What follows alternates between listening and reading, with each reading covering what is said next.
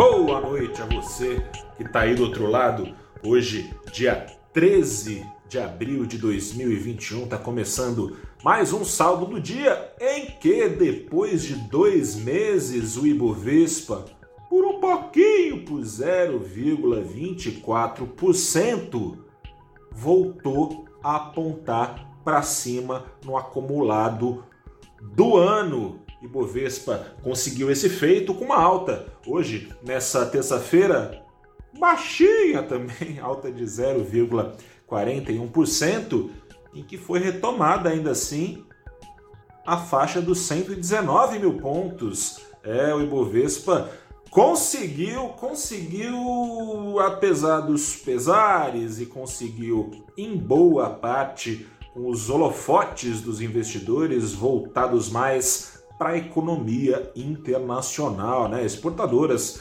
deram o grande peso para o Ibovespa se recuperar nesses últimos dois meses. Nessa sessão não foi muito diferente. Empresas de siderurgia, de novo, depois da realização da semana do, do pregão anterior, depois de uma semana em que subiram pregão sim, outro pregão também, ações de siderurgia de novo apontando para cima, a Petrobras, embora uh, não muito, né, subiu só um pouquinho, coisa de nada, subiu, quer ver, ó, ação preferencial, que é aquela ação que dá preferência por dividendos, subiu nessa sessão só 0,33% e pelo menos a ação ordinária não atrapalhou, ficou no 0 a 0 Vale lembrar que a ação da Petrobras é, teve esse desempenho bem aquém, aliás, da irmã menor, a PetroRio, hoje subiu 4%, depois da eleição do general Silvio Luna, aquele general que chega indicado por Jair Bolsonaro para mudar tudo isso daí, sabe-se lá o que, que é, investidor com incertezas, preferiu ir para a ação privada ligada ao petróleo, ligada ao ritmo de crescimento esperado para o mundo, maior crescimento em 50 anos está sendo projetado, crescimento de 6,5% dos Estados Unidos em patamares chineses, crescimento da China acima dos patamares chineses dos últimos anos, crescimento esperado de 8%.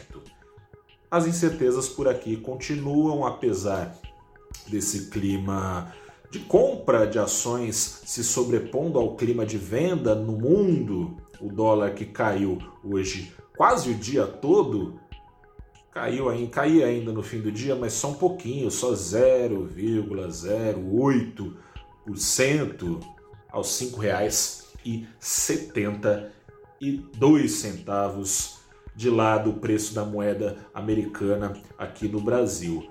Antes de falar do motivo pelo qual a moeda brasileira devolveu boa parte dos ganhos em relação à moeda americana, ou seja, o dólar devolveu boa parte das perdas em relação à moeda brasileira, vale uma atenção especial para o ritmo de compra específico de ações que esteve presente no mundo, que não foi por uma boa notícia. O mercado hoje retomou um ritmo muito parecido com o da maior parte dos dias de pandemia, desde março de 2011, na sequência daqueles circuit breakers em que as bolsas entraram em rally, predileção do investidor ficou estampada no ritmo de alta de ações ligadas à tecnologia, especialmente nos Estados Unidos, um ritmo acompanhado aqui no Brasil pelo e-commerce, que contou também com dados surpreendentes do varejo em fevereiro, que deve, de acordo com é, analistas da área, ser um repique aí só que não se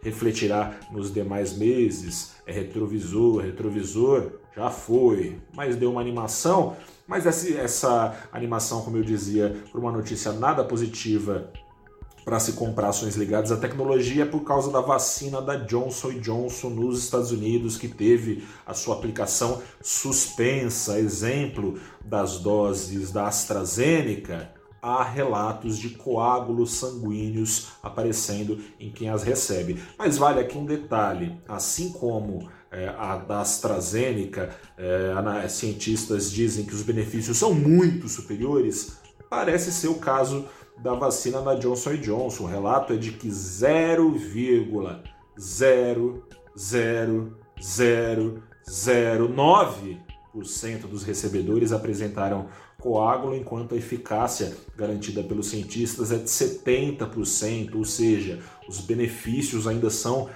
muito acima dos riscos, claro. Não sou cientista, vale esperar, mas os dados pelo menos é, apontam para qualquer um, sendo cientista ou não, que os benefícios seguem superiores aos riscos. Porém, o que pega aqui no mercado é que essa vacina da Johnson teria o potencial, caso ganhe escala global de produção, de acelerar a retomada das economias. Pelo seguinte, a imunização com ela é mais rápida. Ao contrário da concorrência, a vacina da Johnson precisa de só uma dose para imunizar o sujeito ou a sujeita contra a Covid-19, portanto, investidores indo atrás das ações que tendem a se favorecer ou a serem menos prejudicadas com isolamento social. É o caso, justamente, do e-commerce, não à toa, ação das lojas americanas hoje aqui no Brasil com alta de mais de 9%, alta um pouquinho inferior aos 9%, de 8,97% da ação da B2W. Na sequência, a gente teve Magalu performando bem também, enfim, todas as ações ligadas ao comércio e conforme mais é, presentes do comércio eletrônico sendo beneficiadas aqui no Brasil. Esse Brasil, como eu disse para você, segue complicado, continua a novela do orçamento, que se Bolsonaro assinar como recebeu o texto lá do Congresso, vai estar tá assinando furo no teto patrocinado pelo Centrão. Se Bolsonaro vetar, não comete o crime de responsabilidade caso execute esse plano furando o teto de gastos, que é crime, o presidente pode perder o cargo, mas pode perder, se peitar o centrão, um apoio que vai custando cada vez mais caro com a CPI da Covid-19, que pode, a gente não sabe o que pode acontecer, embasar é, novos pedidos de impedimento contra o presidente. Vai ganhando contornos dramáticos a ponto do ministro Paulo Guedes, dizem os rumores de Brasília, estar desenhando, e aliás, hoje o deputado é, Rodrigo Maia teria recebido a minuta, é, o que ficou conhecido como, já está sendo conhecido, e apelido é aquele negócio, né? Quanto mais se reclama, mais pega. Conhecido como PEC do furo do teto, PEC fura-teto, seria uma PEC que livraria alguns gastos do governo com saúde, com linhas uh, de crédito para empresas e coisa e tal, do teto de gastos. E assim seria aberto espaço para os deputados do Centrão fazerem os gastos que querem fazer em suas bases eleitorais. Aliás, falando de apelido, Valor Invest Notícias, você pode buscar mais detalhes lá.